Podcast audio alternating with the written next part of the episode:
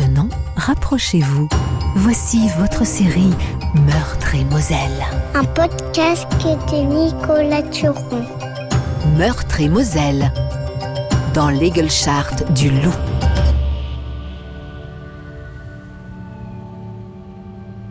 Je jette un coup d'œil dans le rétroviseur. Comment les deux merveilles qu'ont été mes enfants ont pu devenir ces choses décérébrées et molles une fois venue l'adolescence? Incapables de la moindre initiative, ils subissent le défilé de l'existence avec le flegme de la vache qui regarde passer le train. Vous allez voir, ça va vous faire du bien, une bonne balade. Tu parles, ouais, concert de soupirs. Dans le miroir du rétro, leur reflet n'a même pas bougé. Heureusement que leur mère, assise à ma droite, me soutient. Franchement, Pierre, quelle idée de venir dans ce trou paumé, on aurait tout aussi bien pu aller à Gorze. Hein. Tous les dimanches, on va à Gorze marmonne l'adolescent, avachi sur la banquette arrière. Tu parles. J'essaye d'imposer mon autorité. On connaît toutes les promenades autour de Metz par cœur. Ça vaut le coup de découvrir ce coin de notre département, je pense. On est messin et on ne connaît même pas le pays de Beach. Je crois qu'ici on dit Beacherland, chérie. Passé le panneau qui indique route forestière de Hanau, je réalise que nous sommes partis de la capitale depuis déjà une bonne heure et demie. Je n'avais jamais réalisé que la Moselle était aussi étendue. Par ici, les maisons et la nature attrapent des couleurs vives. On y va franchement avec le bariolé sur les façades et avec sa terre rouge pleine de fer, le bleu gris du ciel et des étangs et ses arbres noirs et verts, la forêt ressemble tout à coup à un paysage de conte. Des couleurs tranchées et franches, ça révèle un certain caractère. Je lève le nez pour voir si l'un des membres de ma famille adorée est prêt à écouter mes réflexions sur le pays que nous traversons, mais elle a l'air perdue dans ses pensées. Le silence s'est fait. Chacun regarde la forêt, le front collé à la fenêtre de la voiture. C'est vrai qu'elle en impose, cette forêt, avec ses rochers énormes, ses futaies magiques et ses châteaux posés sur des arêtes rocheuses, comme des incisives de géants. J'observe mon grand qui regarde les arbres défiler. Il a retrouvé les billes de ses six ans, du temps où il interrogeait le monde du regard en permanence, curieux de tout. Je suis sûr que dans sa tête, en ce moment, il chevauche des dragons et chasse le troll pour sauver sa sœur qu'il imagine en Lorelai.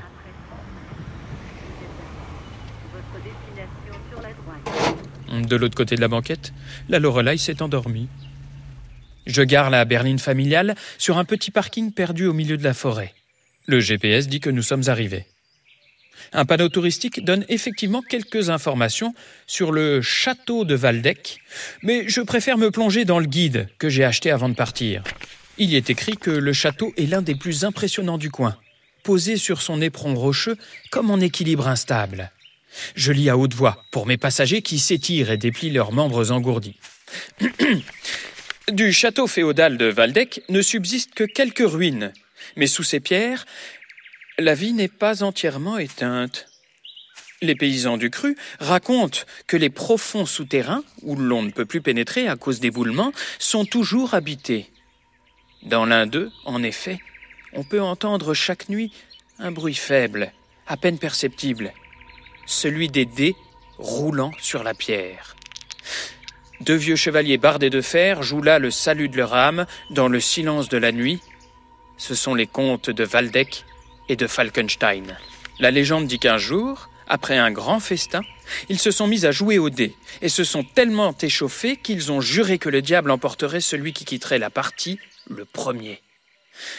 À peine eurent-ils proféré le fatal serment que Lucifer en personne leur apparut. Et depuis ce moment, le diable se tient toujours assis près d'eux.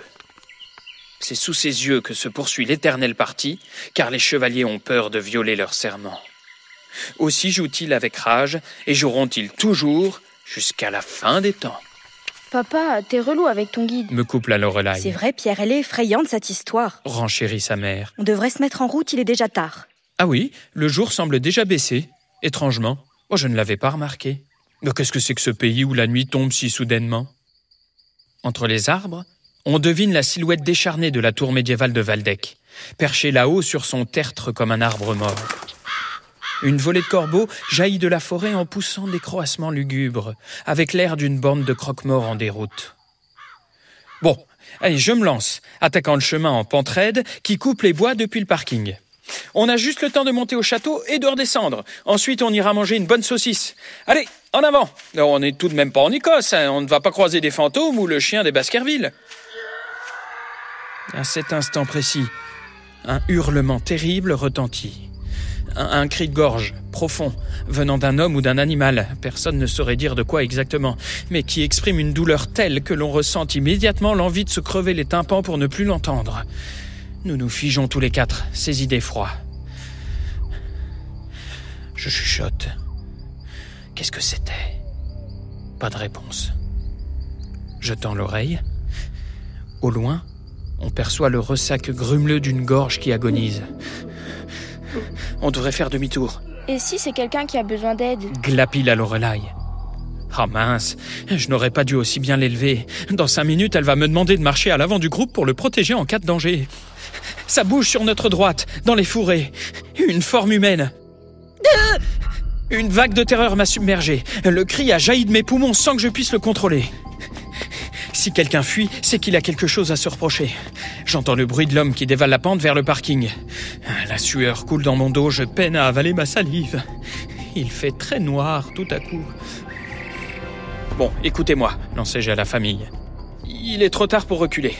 Si c'est le tueur qui est passé juste à côté de nous, il doit nous attendre à la voiture. Euh.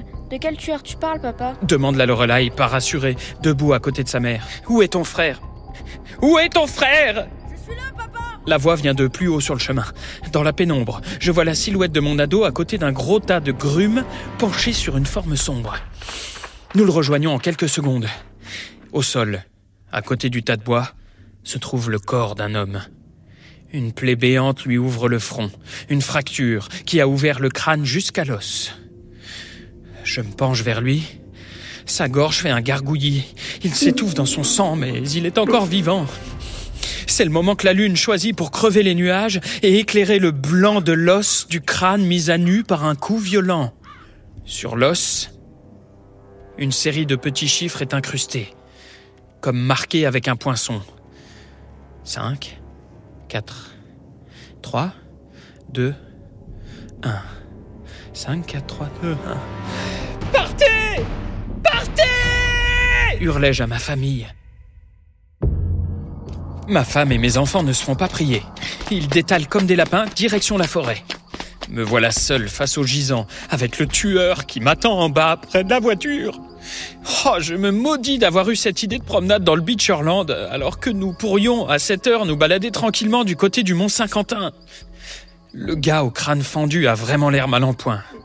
Oh, je me fous du sang partout en essayant de le basculer en position latérale de sécurité. Moi qui ne connais du sang que ce que me montrent les trucages dans les séries Netflix, je m'attends à trouver un jus clair et liquide, mais la vraie hémoglobine est épaisse, visqueuse, oh, presque noire. Elle sèche rapidement et me recouvre les doigts, collante, comme une seconde peau. Oh, j'ai sacrément envie de vomir. J'essaye de comprendre pourquoi le mort-vivant a des chiffres imprimés dans l'os du crâne. J'ai lu quelque chose à propos d'un outil qui permet de faire ça. Je sais que la solution est à deux doigts, mais là, elle m'échappe. Je feuillette nerveusement les pages de mon guide, poissant les pages de sang. Euh, ça y est, j'y suis. Le marteau numéroteur forestier. Euh, monté sur un manche en bois, le marteau numéroteur permet le marquage des arbres à froid afin de les identifier. On fait usage d'un marteau qui comporte un côté portant un signe distinctif, souvent des chiffres sur une couronne d'acier, c'est ça, et un côté tranchant pour enlever un bout d'aubier jusqu'au bois afin de faciliter le marquage. Cette action s'appelle le martelage. Bon sang. Le gars à mes pieds s'est fait marteler. Mais qu'est-ce que je fais là? Mais. Mais qu'est-ce que tu fais là? Je demande à mon gamin. Je vous avais dit de rester caché dans la forêt. L'autre lève les yeux vers moi avec son air ahuri. Ben, t'as vu ce que j'ai trouvé, papa? Oh le con Il tient le marteau entre ses mains. Mais lâche ça tout de suite C'est l'arme du crime Tu vas foutre tes empreintes partout Le bruit dans les forêts derrière nous, encore. Ah, je me liquéfie. Ah, cours Cours sifflai-je à mon fils. Cours sans faire de bruit. Pour une fois, il obéit. Il file à travers bois et je le suis, courant sans me retourner pour laisser le tueur loin derrière nous, sautant au-dessus d'une racine, slalomant entre les branches, accrochant mon pantalon dans les ronces. Pas grave, il vaut mieux un trou dans le pantalon qu'un coup de marteau au travers du crâne. À une centaine de mètres de là, on retrouve les filles qui se tiennent l'une contre l'autre, terrorisées. Silence J'ordonne, bien conscient que c'est ma respiration qui fait le plus de vacarme à cette heure. À tout moment, je m'attends à entendre le hurlement du mis à mort, puis le choc du marteau qui termine de fracasser le crâne dans un bruit sourd et spongieux. Oh, il a dû choisir de le finir autrement, je chuchote entre mes dents. Allez, il faut que je me reprenne. Je suis le chef de famille, après tout. Et c'est moi qui ai eu l'idée de ce voyage dominical. Dire que si l'on avait roulé une demi-heure de plus, nous serions dans la plaine d'Alsace, en train de soigner notre cholestérol à grands coups de kouglof et de savarin au kirsch. Je décide de consulter mon guide. L'obscurité est épaisse maintenant. Je suis obligé de coller mon nez à la page pour arriver à lire. Euh, voilà ce qu'on va faire. Le guide dit qu'il y a plus de 12 000 places à charbon dans cette forêt. Bon, ce sont des endroits faciles à repérer. Nous allons en trouver un, et vous y resterez sans bouger pendant que j'irai chercher du secours. Pourquoi tu rigoles, toi? Mon ado pouffe bêtement tandis que j'expose mon plan. Il explique. Je crois que t'as mis ton nez trop près de la page. Tu as une tache rouge au bout. Hé, c'est vrai, tu ressembles au clown dans ça. Ajoute la Lorelai. Oh chérie, qu'est-ce que tu peux être drôle quand tu veux Termine la mère. J'explose. Est-ce que vous vous rendez compte qu'un gars vient de se faire éclater la tronche à coups de marteau par un tueur sanguinaire qui nous a repérés et qui nous cherche? Bah alors là, il faudrait peut-être que tu arrêtes de crier parce qu'il va nous trouver. Nous ne mettons pas beaucoup de temps à identifier l'emplacement d'une place à charbon. J'ordonne. Vous ne bougez pas de là. C'est un bon repère, ça sera facile de revenir vous chercher avec les secours. Je n'en ai que pour quelques minutes. Bon, disons une heure. Bon, deux, tout au plus. J'embrasse ma femme, serre la Lorelai dans mes bras et ébouriffe les cheveux du dadais qui me regarde par en dessous avec son air de Ah, Mais ça va, c'est bon, je suis grand. Et puis je m'enfonce dans la forêt. Il est évident que je ne peux pas passer à proximité du tas de grumes ou par le parking, car le tueur y rôde. Oh, je vais être plus malin que lui. Il faut que je décrive un cercle sur l'autre flanc de la colline, que je contourne le château par sa base, jusqu'à pouvoir rejoindre la route en contrebas et filer au village le plus proche pour y trouver du secours. Je suis le plan du guide avec le bout du doigt. En grattant une croûte de sang qui a séché, je parviens à lire le nom du patelin en question. Egelsart. Je prends soudainement conscience du silence qui est tombé autour de moi. Juste le temps pour cette épaisseur ouatée d'être déchirée par le cri d'un animal. Puis c'est une rafale de vent qui secoue les arbres. Je sens qu'on me touche dans le cou Ah Je me retourne. Personne. Ah, ce n'est qu'une feuille tombée dans le col de mon blouson. Je progresse, pas après pas, en faisant le moins de bruit possible. Je sais que le tueur au marteau est par là. Je le sens.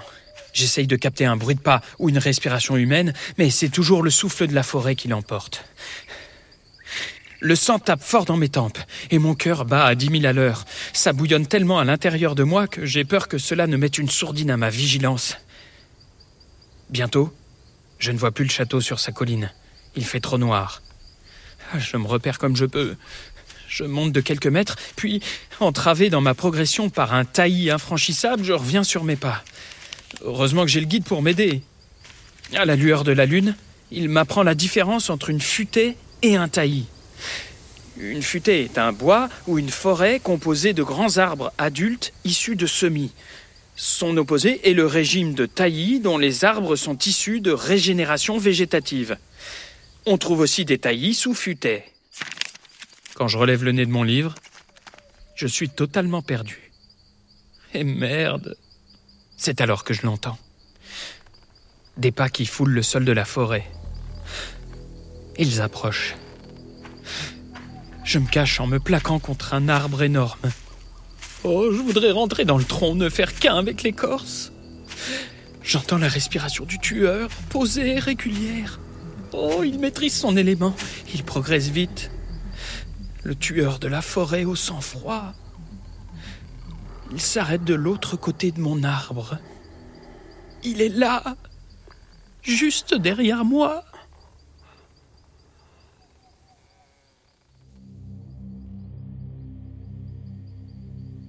Entre le tueur et moi, il y a juste un arbre.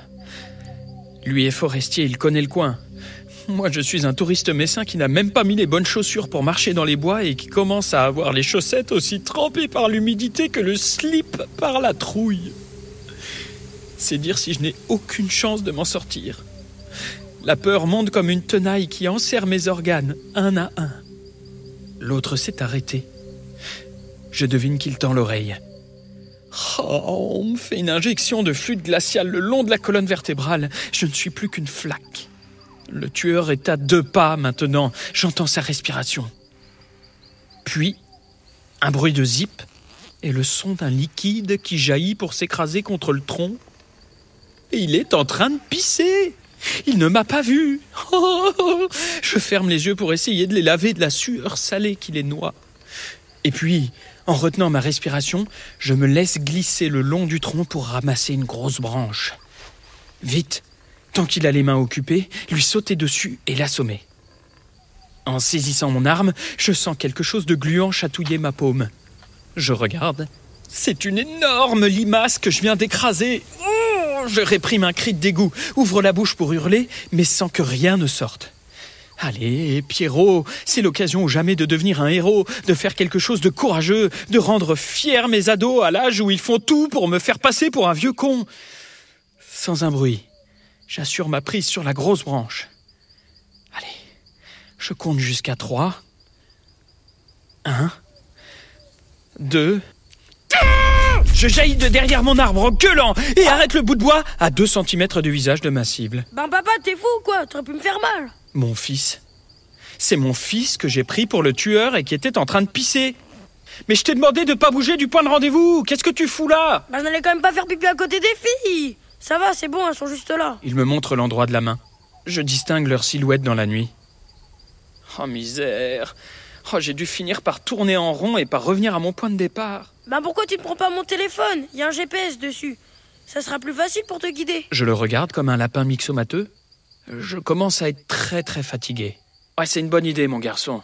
Bonne idée. Ben attends, j'efface quelques trucs et je te le donne. Je vois mon ado manipuler son engin avec une dextérité incroyable, et puis me le tendre, allumé sur la carte. J'ai baissé la luminosité au max pour éviter que tu ne te fasses repérer. Merci. Je vais pour me remettre en route, mais je ne peux m'empêcher de lui poser une dernière question. Dis-moi, fiston, pourquoi tu commences toutes tes phrases par ben Il réfléchit un instant, et puis me répond Ben, je sais pas. Ouais, c'est bien ce que je pensais. Je reprends ma traversée de la forêt. Cette fois-ci, c'est beaucoup plus facile. Grâce au téléphone, je progresse rapidement. Il ne peut plus rien m'arriver. Dans une heure, je serai à Eaglesart et la police pourra prendre le relais. Ah merde. Une goutte vient de tomber sur l'écran. Puis une autre.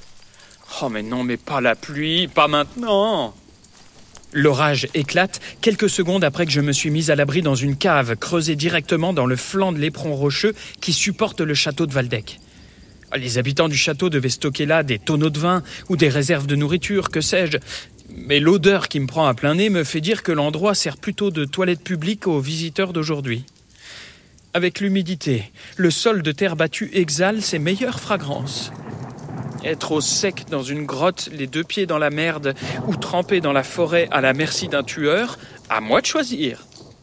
Je choisis de remonter mon écharpe sur le nez et d'attendre que l'orage passe. Par précaution, je garde le téléphone éteint. Impossible d'être repéré depuis l'extérieur. Oh, J'espère que ma famille ne prend pas trop l'eau et résistera à la tentation de courir vers la voiture pour se mettre au sec. La nuit est franchement là maintenant, et pour tromper la trouille, je m'imagine raconter mon aventure le lendemain au bureau. Dire que j'embauche dans une dizaine d'heures. Et puis, la pluie finit par se calmer un peu. Elle ne lâche plus maintenant que de grosses gouttes lourdes qui s'écrasent à l'entrée de la cave avec des plocs sonores. Mais en tendant l'oreille, il me semble pouvoir distinguer un autre son, caché derrière le vent et le goutte à goutte de la nuit qui pleure comme un minuscule roulement sur le rocher qui se répète à intervalles réguliers. Ça vient de la cave voisine. Je colle mon oreille contre la paroi de pierre froide et j'entends le son plus distinctement. Oh bon sang. On dirait le bruit de dés à jouer qui roulent sur la pierre. Waldeck et Falkenstein, les contes maudits. Mais s'ils sont là, c'est que le diable l'est aussi. Mon cœur donne des signes de faiblesse. Je réprime un gémissement. Ah, c'est de la parano, c'est sûr. Les fantômes n'existent pas. Je n'aurais jamais dû lire ce guide, voilà tout. Il faut que je me calme, vraiment. Ou alors c'est le tueur qui a eu la même idée que moi, qui est venu s'abriter là et qui patiente en faisant traîner son marteau numéroteur contre la roche. Je ferme les yeux pour stopper la chaîne des idées noires. Je tente de contrôler ma respiration. Allez Pierre, nous sommes en Moselle, pas si loin de notre maison, dans un lieu touristique surveillé par l'Office national des forêts. Un tueur psychopathe ne peut pas se promener en toute impunité sans être rapidement repéré. Voilà. Calme-toi. Ça va mieux. Ouvre tes yeux. À quelques centimètres de mon visage, deux yeux jaunes fluorescents me dévisagent. Ah le son que je viens de produire n'est pas tant un cri qu'un glas. Il veut dire Mais arrêtez de me faire peur ou achevez-moi Les yeux me fixent et ne bougent pas. Oh, ils m'hypnotisent, me rendent incapable de voir ce qu'il y a autour d'eux. Je ne sais pas si c'est le corps d'un forestier furieux ou celui d'un fantôme en armure. Soudain, un bec s'ouvre sous les yeux et pousse un ululement lugubre. Une chouette. Je l'ai dit en soupirant pour me rassurer, mais un peu trop fort. Ça affole la bestiole que j'ai réveillée dans son antre. En un éclair, dans un grand froufrou de plumes, elle déploie ses ailes et fonce sur moi. J'ai juste le temps de me jeter au sol. Alors que le grand-duc vole en rond comme un fou, prêt à fondre sur l'intrus que je représente pour lui, je rampe dans la boue et l'ordure pour gagner la sortie. La nausée me vient. Encore trois mètres. Un mètre. La chouette ulule à nouveau, et je l'entends qui fonce sur moi. un ultime roulé-boulé, et me voilà tiré d'affaire. Je me redresse et m'enfuis en courant. La forêt humide digère l'orage et ma peur, goulûment. À bout de souffle, je finis d'avaler la pente en courant comme un dératé. J'ai ramassé une grande pierre que je porte au-dessus de ma tête au cas où l'oiseau fou déciderait de m'attaquer encore. Soudain, mes pieds m'informent que le sol de la forêt devient plus solide. Oh, j'ai trouvé un chemin carrossé. La civilisation. Plus loin dans la vallée, il me semble même apercevoir une lueur vacillante. Qu'est-ce que c'est? Une lumière allumée dans une maison? Suis-je déjà arrivé? Pourtant, le GPS du téléphone indiquait Egelsart dans la direction opposée. Je sors le smartphone de ma poche et... Oh merde Oh, l'écran est complètement fissuré. J'ai dû l'abîmer en rampant dans la grotte. Mon fils va me tuer. Enfin, si le tueur au marteau ne le fait pas avant lui. Je suis obligé de zoomer sur l'écran pour agrandir la carte et le verre brisé me coupe les doigts. Il semblerait que le lieu en question soit le hameau de Valdec. L'endroit porte le même nom que le château. Je compte huit maisons sur l'écran du téléphone. Oh bon sang, il est si petit qu'il n'est pas indiqué sur la carte de mon guide. Je ressens un soulagement immense. Voilà donc le salut, la fin de l'aventure. Allez mon Pierrot, tu n'as qu'à suivre la direction de la lumière qui oscille là-bas entre les arbres, sortir de la forêt, frapper à la porte de l'une des maisons et... et... et tu as une chance infime, mais une chance tout de même de tomber sur le tueur. Mais rien ne dit qu'il n'habite pas là. Mais merde De rage, je lance la pierre qui me servait de protection anti-hibou dans la pente. Je l'entends prendre de la vitesse et rebondir jusqu'au hameau où elle déclenche l'aboiement féroce d'un chien méchant, bientôt repris en écho par une douzaine d'animaux semblables. Bon, je crois que je vais contourner le hameau. La fatigue est accablante. Je marche en trébuchant, comptant mes blessures. Des mains couvertes de sang et de jus de limace, des doigts coupés, des vêtements en lambeaux, des poumons en feu et un nez de clown. Je fais l'inventaire des endroits de mon corps qui ne me font pas souffrir, mais je n'en trouve pas. Après une marche à tâtons interminable, il me semble percevoir l'odeur familière de la civilisation. Une odeur qui me rassure, moi, le citadin. Le fumet du bitume, le parfum des pneus. Oh oui, là, devant moi, à quelques mètres, une route. Je cours et je tombe dessus à genoux comme le marcheur perdu dans le désert trouve une oasis. Ah, ah, le contact rugueux de l'asphalte sous mes doigts. Je m'allonge sur le ventre et profite de la chaleur de la journée encore emmagasinée dans le revêtement pour me réchauffer un peu. Ah, je ris nerveusement, plein d'angoisse. Oh, je t'attends, tueur. Ici, tu ne me fais pas peur. Le goudron est mon élément. Mais le goudron en question se met à vibrer. Je le sens sous ma joue. Il tremble. Je tourne la tête Et mon Dieu, la lumière des phares d'un poids lourd percute le noir de la nuit en abordant le virage qui mène jusqu'ici. Dans trois secondes, il m'écrase. Dans un mouvement de survie réflexe, je contracte tous les muscles de mon corps, les sollicitant encore, et je roule boule sur le côté, pile au moment où le monstre d'essence et d'acier rugit et passe à quelques centimètres de mon crâne. J'ai le temps de reconnaître une plaque d'immatriculation polonaise, et je me demande bien ce qu'un 33 tonnes polonais fait sur cette route en pleine nuit. Il m'a paru aussi réel que les fantômes des chevaliers qui jouaient au dé tout à l'heure. Je crois que je commence sérieusement à débloquer. C'est le moment qu'attend le tueur pour fondre sur moi, j'en suis certain. Il est là, quelque part, tapis dans l'ombre avec son marteau, prêt à me numéroter le crâne comme on le ferait avec un chêne malade. Il attend le bon moment. Que je m'effondre. Alors je ne lâche pas. Je serre les dents, me relève, traverse le ruban noir de bitume qui brille sous la lune et m'engouffre dans le sous-bois de l'autre côté. Je laisse à nouveau la forêt me dévorer. Désormais, je peux ajouter les genoux et les paumes des mains écorchées à l'inventaire de mes misères. J'ai raclé tout ça contre la route en évitant le bahut. Ma chemise est maculée de sang. Je dois ressembler à un épouvantail après une charge de sanglier. Quelque part dans un arbre, une chouette ulule et m'arrache un gémissement d'horreur. Dans la main droite, je garde mon guide. Je pense qu'il est devenu inutilisable, couvert qu'il est de sang et de terre, mais il me rassure. C'est une bouée dans la réalité, un talisman. Grâce à lui, je sais que ce qui m'entoure n'est pas le fruit de mon imagination, que le monde existe encore vraiment. Tout ça vibre dans ma poche. Ah, le téléphone. Quelqu'un m'appelle. Ah, c'est pour m'annoncer qu'ils sont morts, c'est certain. Un inspecteur à la voix compassée va me dire que ma famille s'est fait numéroter le crâne par le psychopathe. Je farfouille dans ma poche en poussant des petits cris à cause des plaies qui me piquent les doigts et extrais l'engin. Ah, ça n'est pas un appel. C'est le signal de la fin de la batterie. J'ai juste le temps de voir l'appareil passer au noir, définitivement. Dans le miroir de l'écran, je découvre mon reflet la gueule tailladée par les coupures du verre ou par ma course folle, je ne sais pas vraiment. Je le contemple un moment, impuissant, et puis je relève la tête. Devant moi, à un mètre, deux garçons au teint blafard en tenue d'écolier se tiennent la main et me fixent avec des yeux de hibou.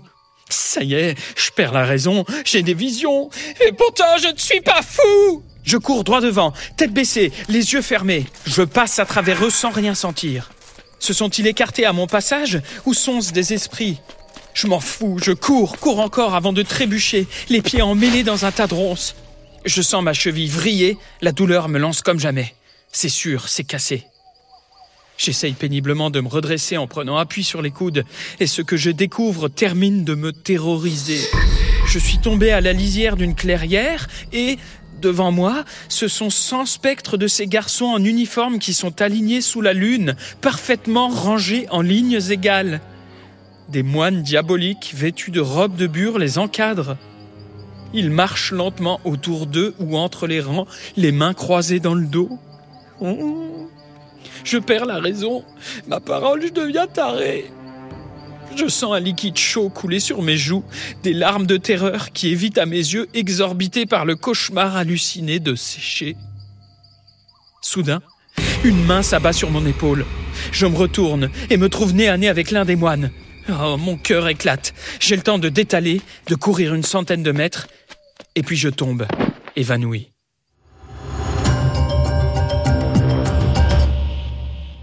Euh... La mésange zinzinule. Si juste. Mais on peut aussi dire zinzibulé. Si juste. Le jet, euh, le jet cajole. Faux Le moine qui me fait face a hurlé. Il me passe à la question, prêt à me torturer. Je porte un short et je suis allongé sur une planche à clous. Le moine tient un énorme marteau numéroteur à la main. Il hurle. Le jet gajole ou garule Et abat sa masse sur mon crâne.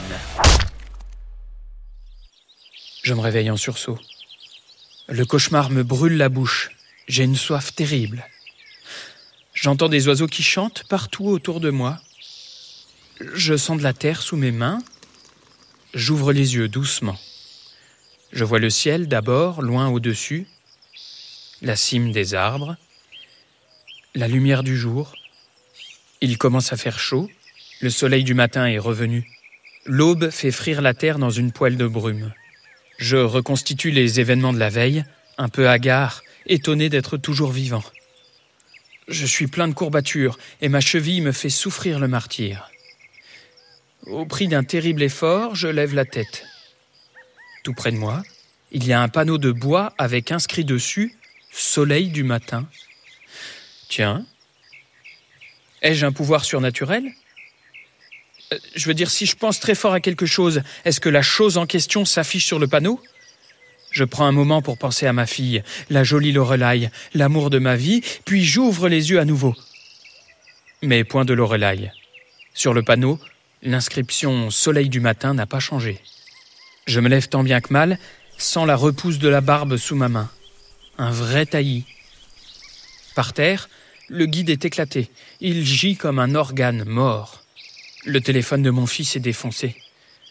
Je vais être sacrément en retard au boulot, constatai-je en rigolant, avant de réaliser la futilité de cette pensée. Ma famille est peut-être assassinée à cette heure et moi je pense au travail. Je me mets en chemin en boitant, je sanglote. La route n'est qu'à quelques mètres. Je longe la chaussée, claudiquant, résigné, en attendant que le sort fasse ce qu'il veut de moi. Si l'on me proposait une partie de dés infinie pour me sortir de là, quitte à provoquer le diable, je signerais immédiatement. Un bruit de moteur au loin, dans mon dos. Bah tiens, un poids lourd polonais qui vient pour m'écraser, dis-je à voix haute sans même réfléchir. J'éclate de rire, et je sens que mon nez tuméfié fait une bulle de morve. C'est un 4x4 de chasseur qui me double, avant de freiner, plus loin.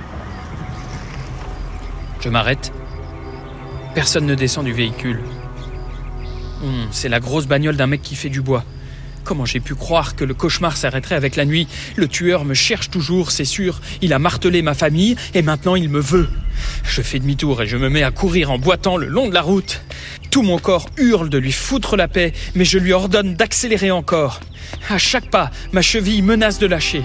Dans mon dos, j'entends le son aigu de la marche arrière du 4x4 qui rugit, de plus en plus fort. Il va me rattraper, putain, c'est pas vrai Le véhicule me dépasse et se gare. Un gars habillé avec une tenue de chasse et une veste orange fluo en descend. Il est assez petit, l'air bonhomme, les yeux bleus comme un étang d'ici. Rien à voir avec un tueur. Il me lance. Oh Ça va, mon vieux? Sur le siège passager du 4x4, j'essaye de régler la clim pour me réchauffer. Je ne suis plus qu'un tas de feuilles, de sang et de boue. J'allonge ma jambe autant que possible pour soulager ma cheville. L'autre me tend la main. Bonjour, je suis l'ancien maire d'Egelsart, ancien garde forestier et chasseur aussi. Vous avez vu comme notre forêt est belle? C'est magique. Je fonds en larmes, incapable d'articuler quoi que ce soit. Mais enfin, il ne faut pas partir en forêt sans carte. Ça arrive à tout le monde de se perdre. Mais d'y passer toute une nuit, là vous avez fait fort. Ne soyez pas vexés. Ce n'est pas entièrement de votre faute, vous savez. L'ONF a dans ses missions l'accueil du public, mais c'est une mission qu'elle délaisse. Pas le temps pour les touristes. Fallait pas compter sur un fonctionnaire le dimanche soir pour vous tirer d'affaire. Il éclate de rire. Ce n'est vraiment pas de chance. Je vous ai ramassé à quelques pas du soleil du matin. Ils auraient sûrement pu vous aider là-bas. C'est une école catholique privée, il y a des gamins qui viennent de toute l'Europe pour étudier là. Oh, c'est assez sévère, limite intégriste. Ils se lèvent à 4 heures du matin pour faire leur gymnastique. Et puis si vous êtes garé au pied du château, vous avez dû passer à côté de l'élevage canin du hameau de Valdec. Tout ça tient sur un ou deux kilomètres. Vous avez dû sacrément tourner en rond. Les aboiements sauvages, les gamins terrifiants. Je rassemble mes forces pour articuler. Il faut aller chercher ma femme et mes enfants. Ils se sont cachés du tueur au pied du château. Ah, mais c'est vous J'aurais dû m'en douter Une jolie femme et deux gamins adorables qui cherchent leur papa. Ils sont en sécurité depuis hier soir. C'est le malheureux qui a sacrément blessé son ami en lui envoyant un marteau numéroteur depuis le haut du tas de grumes qui les a trouvés. Trauma crânien. Pas beau à voir. Mais il va s'en sortir. Ça fait des années que je dis qu'il faut mettre des traits de peinture sur les arbres et ne plus utiliser ces marteaux. Votre famille vous attend à l'auberge de la Petite Suisse, où ils ont dormi. À mon avis, ils ont pris un petit déjeuner dont ils vont se souvenir toute leur vie. Ça, je vous le dis. On ne plaisante pas avec la nourriture et l'accueil dans le Beacherland. Croyez-moi ici, on sait recevoir.